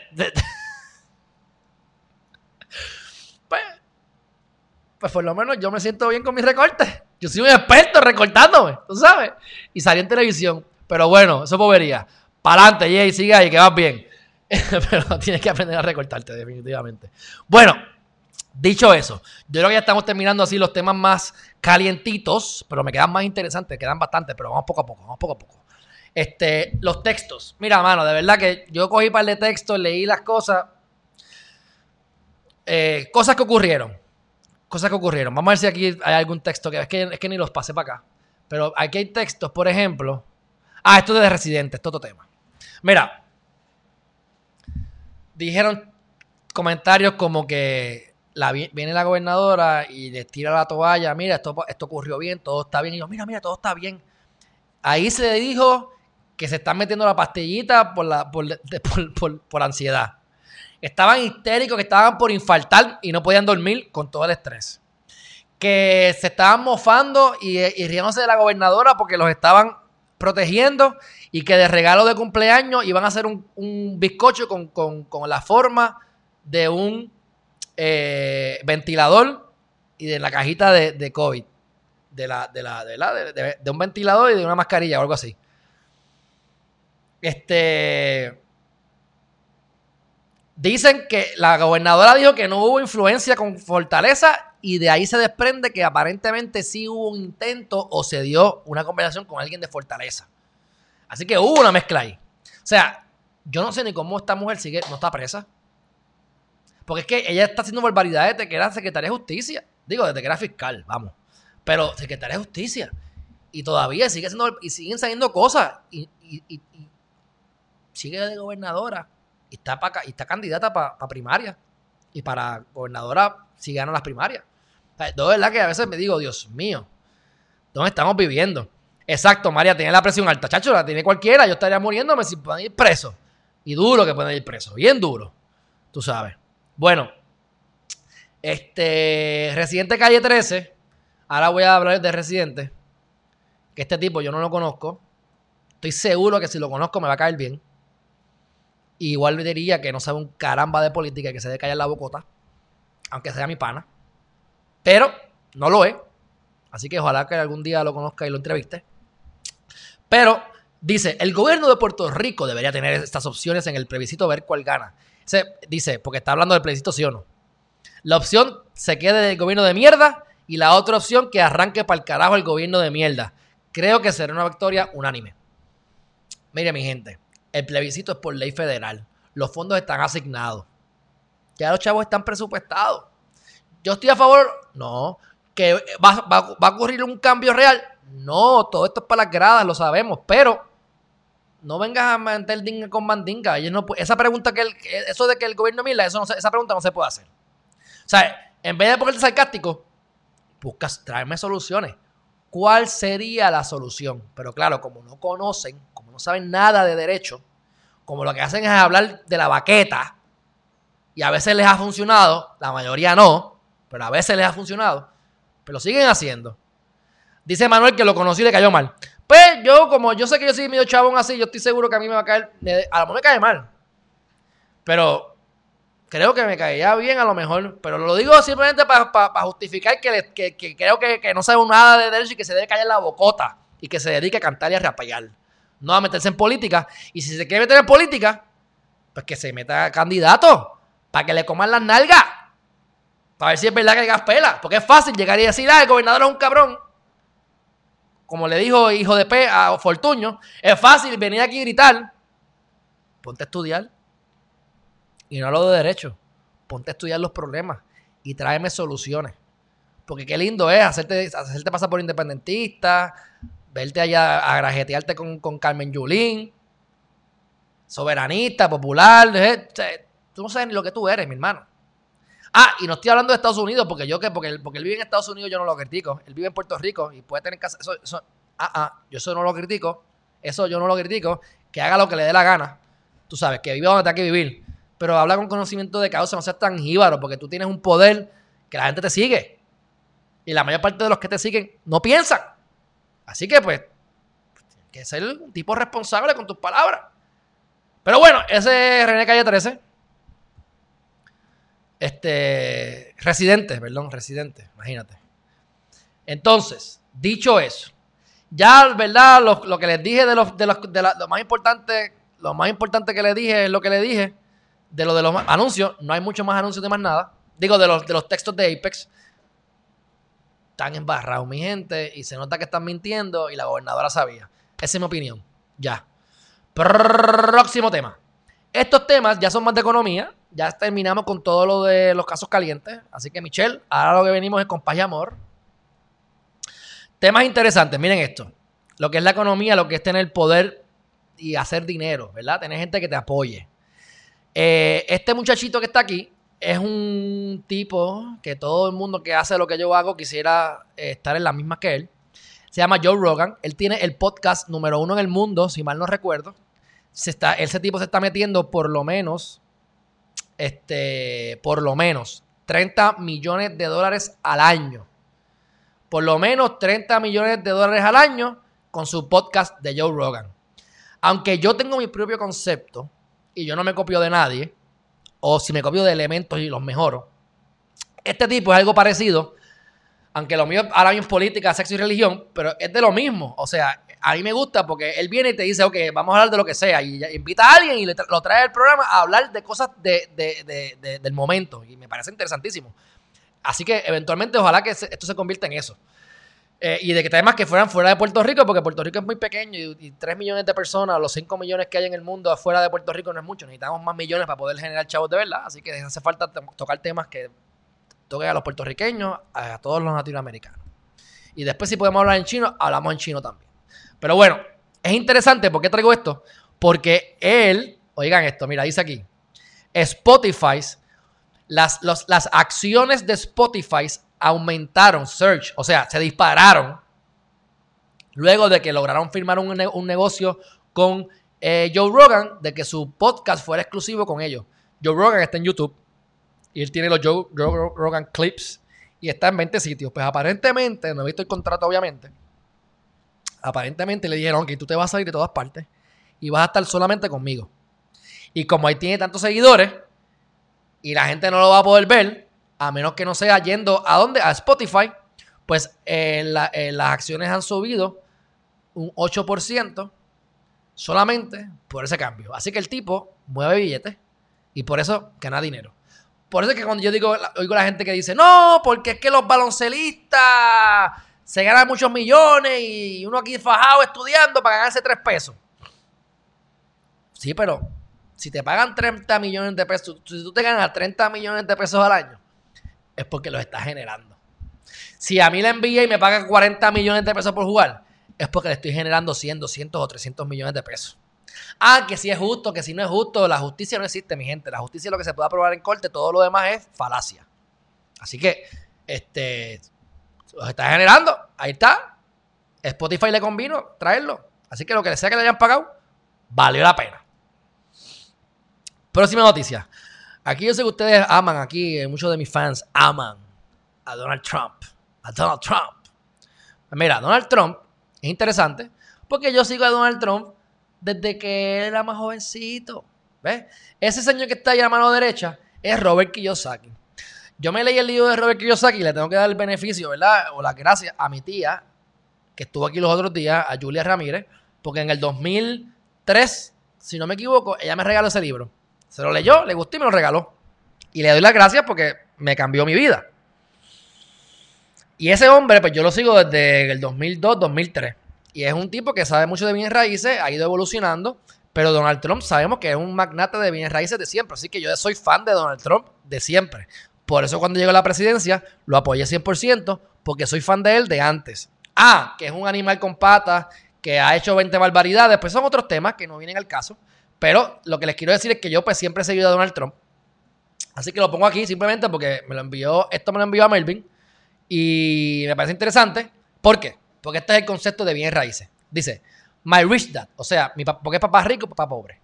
Pues dice Robert Kiyosaki, mi papá rico decía que era mejor trabajar muchos años creando un activo en vez de invertir o pasar tu vida trabajando duro por dinero en crear los activos de otra persona. No sé si ustedes están entendiendo este concepto, pero ya que por aquí me dijeron ahorita que hablara de bienes raíces, pues aquí estamos, llegamos a las bienes raíces. ¿Por qué? Porque tú puedes trabajar. Yo, yo, he referido casos. En estos días he referido casos. Yo necesito los chavos. Los refiero. ¿Por qué? Porque yo estoy creando un activo. Geriman TV es un activo. Otras cosas que yo hago por el lado es un activo. Las seis apartamentos que tengo son un activo con la amiga mía. el dispensario de cannabis que estoy loco por abrir, que no acabo de abrir, es un activo. Yo trabajo de gratis, yo trabajo de gratis el 95 o 99% de mi vida. Si yo estoy, si, si vamos a poner que Geriman TV sea un exitazo y que en cinco años estemos, olvídate, las papas. Yo llevo tres años y medio trabajando de gratis, mi gente. Ahí está el ejemplo. Es mejor trabajar años en crear un activo tuyo que estar trabajando toda una vida para otro. Si yo cojo el caso este, yo estaría ahora mismo pendiente de ese caso para ganarme 500, 1000, 2000 pesos. Como mucho. Y voy a dejar de qué? De hacer el Geriman TV. Un día, dos días. Voy a dejar de qué? De meterme a hacer un curso de bien raíces. Voy a dejar. Entonces, estoy trabajando por dinero y no para crear un activo. Así que mi gente, tienen que ver cuál es su propósito de vida, para que ustedes están aquí, qué ustedes pueden hacer antes de morirse, qué legado pueden dejar, qué impacto pueden lograr, qué cosas pueden hacer que les apasione. Pero lo que sea que hagan, háganlo por ustedes si pueden, dentro de la manera que puedan, ¿verdad? Trabajas para otro para, para generar dinero, lo que, pero trabaja para ti. ¿Qué estás haciendo para ti? Se te va la vida y no hiciste nada por ti. Así que, palabras con luz de Robert Kiyosaki. Y pues, ponen allá a Donald Trump colado en la foto. Próximo comentario. Próximo comentario. Yo creo que ya con eso terminamos lo que yo quería decir de los comentarios. Ahora vamos al pensamiento positivo y con esto cerramos. Que ya llevamos un montón de rato, pero eh, yo soy loco con ustedes, así que. Pensamiento positivo. 18 pasos para progresar y esto va a ser bien largo, así que aquí yo puedo estar una hora hablando de esto. No va a estar una hora, ya estamos terminando, así que sencillito, mi gente. ¿Cuáles son los pasos para progresar según pasión y emprendimiento. Levántate temprano, ¡eh! Cumplo con esa. Lee a diario, cumplo con esa. Aliméntate bien, cumplo con esa. Planifica tu día, cumplo con esa. Mantén la actitud positiva, me molesto acá rato, pero cumplo con esa. Hago ejercicios, cumplo con esa. Ayuda a otro. Bueno, yo espero estar ayudando a otro porque si no estoy perdiendo mi tiempo. Sea ambicioso. Si les digo lo que quiero, se caen de fundillo. Así que soy ambicioso. Piensa en grande, va de la mano. Medita. Debo meditar más, pero mira, para que no digan de mí. Mira, mira esto. Mira esto. ¿Ustedes ven esto? Esto que está aquí. Eso es un cojincito para que yo me sienta a meditar. Y lo tengo aquí porque estoy meditando. Pero debería meditar más. Y estoy tratando de crear ese hábito. Y la idea que estoy haciendo es, si yo me levanto a las 3 de la mañana, yo puedo llegar mi rutina de ejercicio, meditación y estiramiento antes del primer live del día. Y cuando llega la segunda parte del día, que me levanto de la, de la siesta de las 12 del mediodía, la idea es volver otra vez a qué? A ejercicio, meditación y estiramiento antes del segundo live del día. Por lo tanto, los en vivos me han estructurado mi día, pero de una manera que ustedes no tienen idea. Así que este, pues, no estoy meditando como quisiera, pero estoy meditando hasta mis planes y no, no voy a decir que cumplo con eso, pero, pero estoy adelante con eso. Tengo un mentor, tengo 10 mentores, tengo mil mentores. Yo tengo mentores por un tubo y siete llaves, eso es lo bueno de ser presentado. Tengo los mentores que no me conocen, que son los libros que me he leído, y tengo los mentores que yo hostigo, que son los que son amigos míos. Se han convertido en amigos míos. Ayer hablé de Quique Colón Santana, él es uno de mis mentores, aunque yo ya no hace tiempo no lo llamo. Pero como yo les dije como yo lo conocí ayer. Lo llamé, lo conseguí, apareció. Y es mi pana. Nos hemos ayudado mutuamente. Él es el, editor de mi libro. Él me, ¿sabe? Tener un hombre como él que de, sin costo, sin cobrarte y de buena fe, te lea tu libro y lo comente. Es un mentorazo. Y lo conseguí por presentado. Así que no hay excusa para no, para no lograr las metas. Es personalidad, es persistencia, es no tenerle miedo a fracasar ni a que te digan que no. Juega menos. Pues yo soy un juguetón, pero mira, tengo un PlayStation ahí que estoy loco por jugarlo. Llevo como dos años sin jugarlo. Eh, saqué mi televisión de aquí porque sabía que no la iba a usar y la puse como mi futura ex esposa me robó la televisión también. Que yo no la uso, no me importa, se la puede meter por el joyete.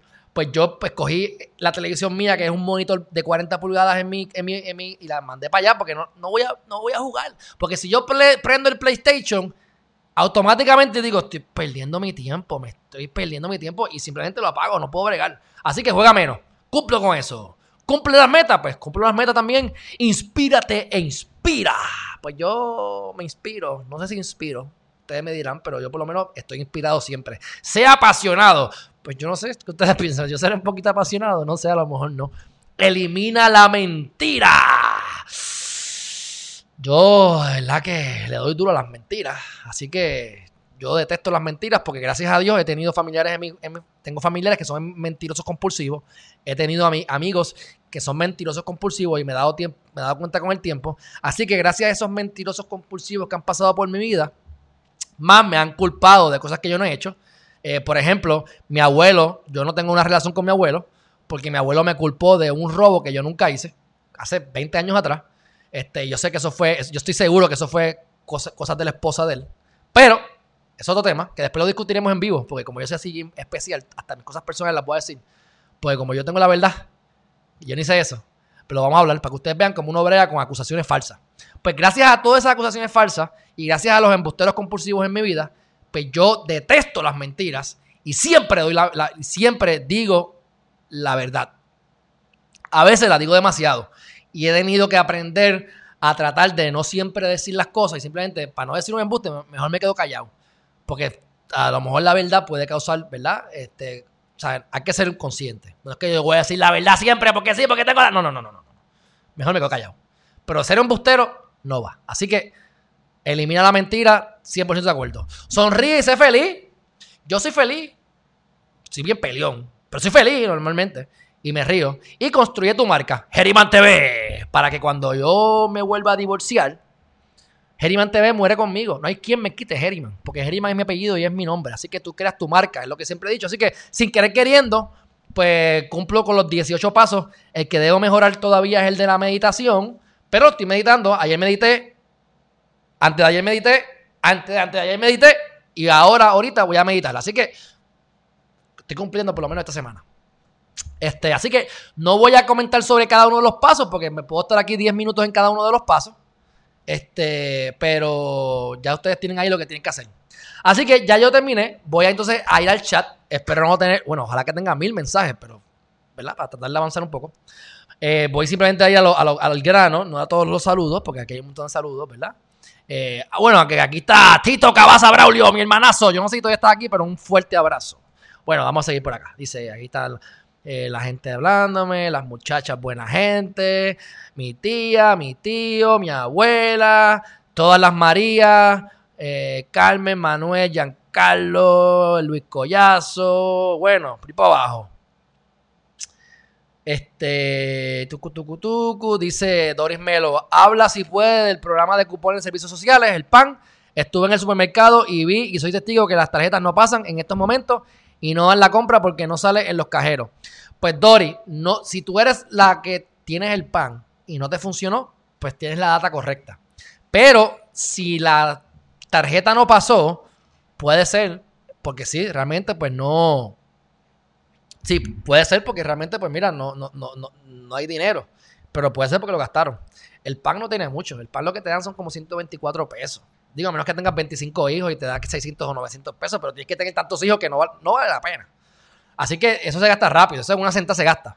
Pero si lo que tú dices es cierto, pues es triste que tú hagas tu compra, te dicen que tienes chavo y después no tengas fondo. Así que desconozco, pero si, si, si, si, ¿verdad? si averiguo de algo, aquí estaré para hablar de eso. Elizabeth Natal entiende que, debería renunciar a la secretaria del trabajo por dignidad, sobre todo, pero estoy de acuerdo, pero este sigue por aquí. Katie Borrán me escribió un testamento. Vamos a ponerlo porque ya que lo escribió, vamos a darle la promo aquí. Y anda, para el carajo. Era más importante proteger tu vida que mantener cualquier trabajo. El famoso pico, que nunca ha sido pico, 38 millones con ganancia de 10 millones y el virus sigue contagiando de 50 en 50 y de 35 en 35 diariamente. Tanto de sacrificarse que ahora la economía se ha fastidiado especialmente el sector privado a nivel de bancarrota y desempleados a millar. Ahora es que se va a abrir la economía para un engranaje lento y muchos cerrarán y mientras nos va arropando la segunda ola de contagio, la cual repite aquel que se acogió y tiene los anticuerpos. ¿A dónde quiere llegar? Pues esta es una situación sin principio ni fin. No se sabe qué es mejor, si quedarte en casa o perderlo todo hasta la casa donde tienes que quedarte. Tremenda disyuntiva ahí. ¿Ah? Salir a trabajar, que la salud tuya y de los tuyos se quiebre. El empleador con sus empleados contagiados y faltando tiene que cerrar a la larga. Esta disyuntiva se ha vuelto un caos que todavía no se imaginan. Las empresas privadas y la vida de la gente corren peligro paralelamente y finalmente correrá la misma suerte el sector público. Vacuna es la una solución. Pues a decirte, Kairi, estoy de acuerdo contigo hasta el final. Yo no me voy a vacunar. Seguro que no me voy a vacunar me tienen que matar para vacunarme. O sea, que me van a vacunar muerto. No hay otra. Este, dice Manuel Román que la tía estuvo entretenida. Este, este, este, tú eres fan de la Comay, no sé todo. Está hablando del Revolú con, con Jay y Leo. Este, me encanta tu estilo, gracias Norma, me alegro un montón. Pues estoy tratando de hacer lo mejor que puedo dentro de mi personalidad y circunstancias. Juan Guiliani o Guillani, Amaneciste súper. La entrevista de ayer te dejó pompeado, chacho. Que qué, Samuel me dejó. Me dejó, tú sabes. No voy a decir más nada. Para adelante, muchas bendiciones. Aquí está tío Jambo, mi tío Jambo. Zaida, Zaida María. Ya mismo terminamos. Eh, lo demás son risas. juzga menos. Nene, juzga menos. No juzgar, es juzgar. ¡Ah! Es buena. Dice eso, de verdad, no sé leer. Da hombre, da hombre, da hombre.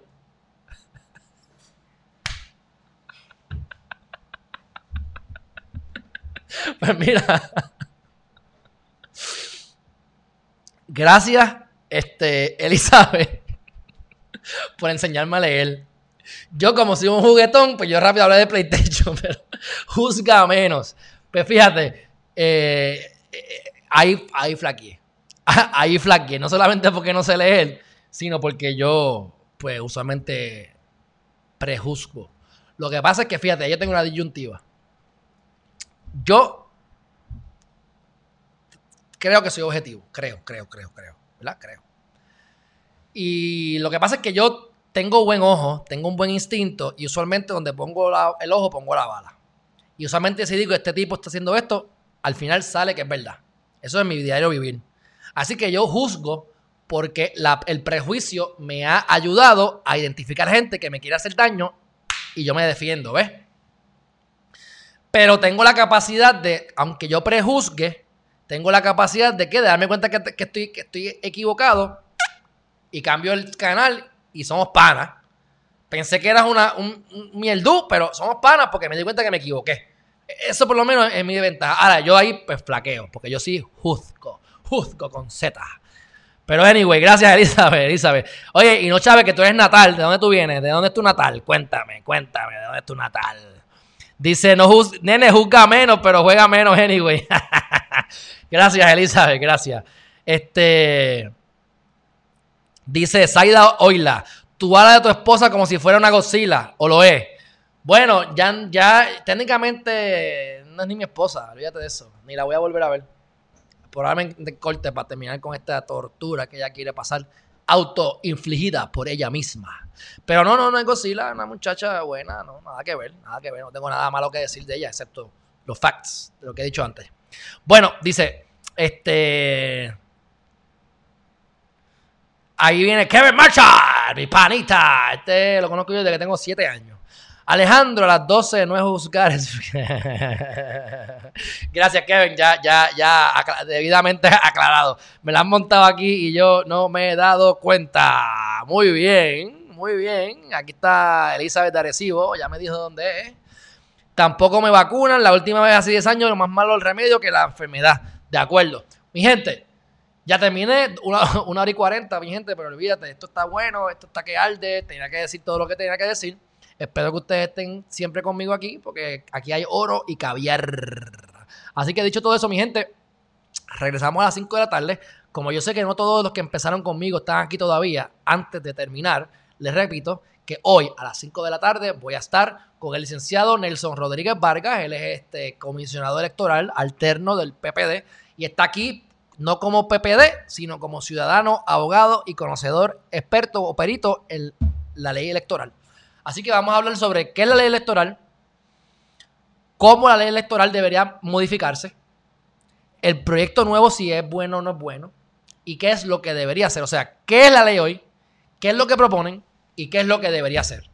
Él me mencionó también del plebiscito, así que hablaremos del plebiscito para que la gente no esté hablando basofia de que como René Calle 13 o que René es residente y sepan que es una ley federal, que son unos fondos, él dirá su opinión voy a hacer lo posible por sacarlo del partido, porque lo que quiero es que sea el perito, no vamos a hablar de política, va a ser para que ustedes aprendan sobre la ley electoral y no ustedes, yo también, porque yo no soy experto en eso. Así que parte de lo que yo quería traerles era ley electoral y cómo votar. Votar mixto, votar regular, todo eso. Así que se me dio con este muchacho, me dijo que sí.